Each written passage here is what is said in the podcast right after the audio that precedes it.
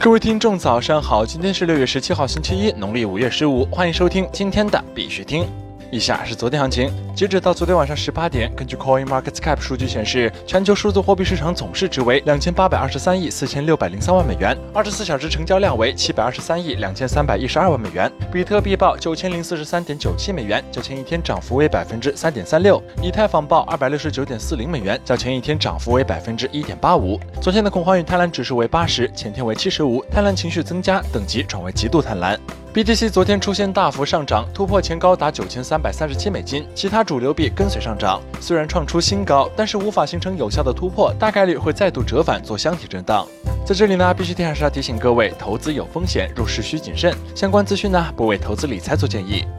以下是新闻播报。今日头条：美国法院批准动议，要求奥本从周一前证明自己持有比特币。据 The Block 报道，美国佛罗里达州法院已经批准了一项动议，要求 Craig Wright 在周一前证明自己持有比特币。自称是比特币创造者的 Craig Wright 昨天受到佛罗里达州一家法院的打击，法院批准了一项动议，要求他在周一之前证明自己持有比特币。他还被传唤到联邦法院，在本月底之前，他将需要在宣誓后发言。该动议是已故企业家 Dave Clayman 遗产管理人对赖特提起的诉讼的一部分。Clayman 声称，Craig Wright 在本世纪初与他建立了复杂的多年合作关系，盗用了数十亿美元的比特币。为了评估这一指控，法院上月要求 Craig Wright 提供截至2013年12月的比特币私人地址记录。强行执行的新动议意味着，如果 Craig Wright 现在不遵守，他将被判蔑视法庭罪，这可能是一种犯罪行为，可以处以罚款或监禁。若 Craig Wright 不遵守规定，输掉官司，也可能影响他在英国正在进行的法律程序。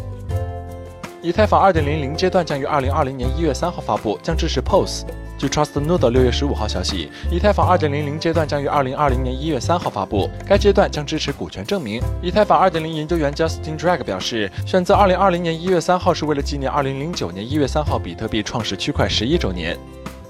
国内新闻：币安被盗 BTC 中又一关键地址异动，黑客持续洗钱中。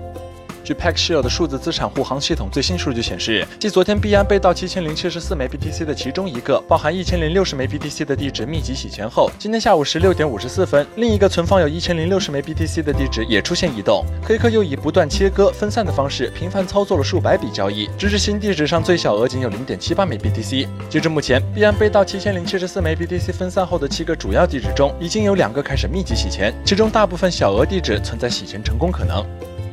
北京大学彭博表示，建议借助人工智能及区块链技术加强对知识产权的保护。据正义网消息，六月十五号，二零一九年电商知识产权峰会在北京召开。北京大学新闻传播学院讲席教授彭博表示，互联网上半场是 IT 时代，下半场则是 DT 时代。DT 时代，知识产权的内涵和外延会发生变化，这为知识产权保护带来了新的机遇。建议借助人工智能及区块链技术加强对知识产权的保护。如果要彻底解决知识产权保护问题，就不仅需要依靠新技术，还需要进行综合治理。河北省委网信办计划就网络安全、大数据与区块链等技术开设专题讲座。据河北新闻网消息，六月十五号，河北省委网信办举办“不忘初心、牢记使命”主题教育四例课堂专题讲座。河北省委网信办计划就党的创新理论，特别是习近平总书记关于网络强国的重要思想、中共党史、网信干部修养以及网络安全、信息化驱动发展、大数据与区块链等技术的政务数据服务应用等专题开设十二期“不忘初心、牢记使命”主题教育四例课堂。区块链技术将使阿里平台上的千万中小企业、品牌商和创业者受益。据人民网消息，六月十五号，在二零一九电商知识产权峰会上，人民网舆论与公共政策研究中心和版权渠道部联合发布《中国电商知识产权保护创新实践研究报告》。报告指出，区块链技术的不可篡改与交易可追溯特性，为电商打假提供了新的手段。来自全球品牌的电子存证，可以借助阿里知识产权保护平台，通过区块链直接链接到互联网法院，为诉讼维权提供依据。在阿里平台上，每天有超过三千万件新发商品，十五亿件存量商品享有阿里知识产权保护体系服务。区块链技术的应用应用将使阿里平台上的千万中小企业、品牌商和创业者受益。国际新闻：印度加密货币社区请愿政府监管。据 Bitcoin.com 六月十六号消息，由于印度禁止加密货币和监管二零一九年官方数字货币法案的出台，加密货币社区律师 Varun Sethi 于六月十五号在 Change.org 上向经济事务部和印度中央银行、印度储备银行提出请愿，任何人都可以签署题为“在印度实施加密模式监管框架”的请愿书。这份请愿书的目的是让区块链社区和政府参与一个更民主、更具吸引力的环境，以加速印度区块链监管框架的实施。截至发稿时，已有一千四百三十七人签署了请愿书。内华达州州长已签署法案 SB 幺六幺，系本月签署的第四项区块链相关法案。内华达州州长 Steve Sisolak 已于六月十三号签署了由共和党参议员 Ben Kiekfer 发起的参议院第一百六十一号法案，这也是内华达州本月通过的第四项区块链相关法案。该法案的部分描述为要求工商部门建立并管理产品创新监管实验计划，规定程序运行的要求，在特定情况下为项目参与者提供关于金融产品、服务相关法律以及监管要求的暂时豁免。据此前报道，同由 Ben Kiekfer 发起的另外三项法案 SB 幺六二、SB 幺六三、SB 幺六四，此前已在六月七号签署通过。